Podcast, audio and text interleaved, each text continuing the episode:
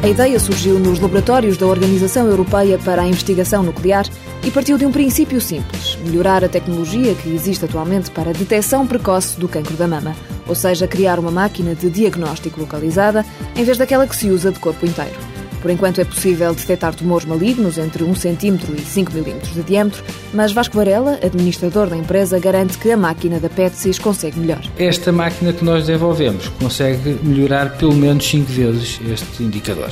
Portanto, o, tamanho do tumor que nós detectamos rondará o 1 milímetro.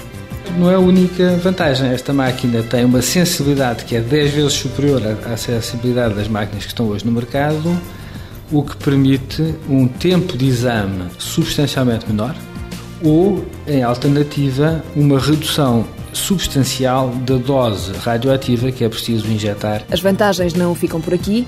A PETSIS garante que o preço desta nova máquina é metade do, dos equipamentos que hoje se usam. O processo para chegar a este protótipo foi longo. Os dados foram lançados em 2002 num projeto de investigação e desenvolvimento que começou por juntar, em consórcio, oito instituições especializadas em várias áreas, desde a engenharia e gestão industrial, passando pela física, até um hospital. Os testes de laboratório já foram aprovados. Os testes em doentes no IPO do Porto também já deram resultados, mas ainda há um longo caminho a percorrer. Temos até um caso que o PET normal apresenta uma mancha de vários centímetros e que o nosso PET vê que nessa mancha é composta por três pontos. Três pontos, que são três tumores que lá estão ali localizados. Evidentemente que ainda faltará agora chegar ao fim para podermos afirmar que percentagem de casos é que nós detectamos para poder quantificar a melhoria em relação à tecnologia atual. O próximo passo e o mais difícil é o teste de mercado, fazer com que os hospitais acreditem nesta nova tecnologia e queiram tê-la. Estamos a focar-nos na Europa, temos já um segundo protótipo vendido em França, em Marselha, portanto está neste momento em construção, e temos contactos em curso na Holanda.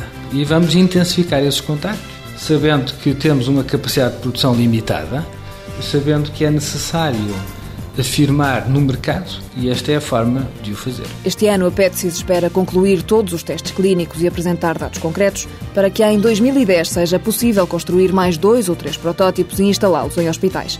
Para mais tarde fica a ideia de uma parceria industrial para começar a produzir em larga escala e vender a máquina a nível global a Petsys conta no futuro vender os direitos de propriedade intelectual desta tecnologia que poderá ser aplicada não só para detectar o cancro da mama, mas para todo o tipo de tumores e conseguir ainda contratos para investigação e desenvolvimento.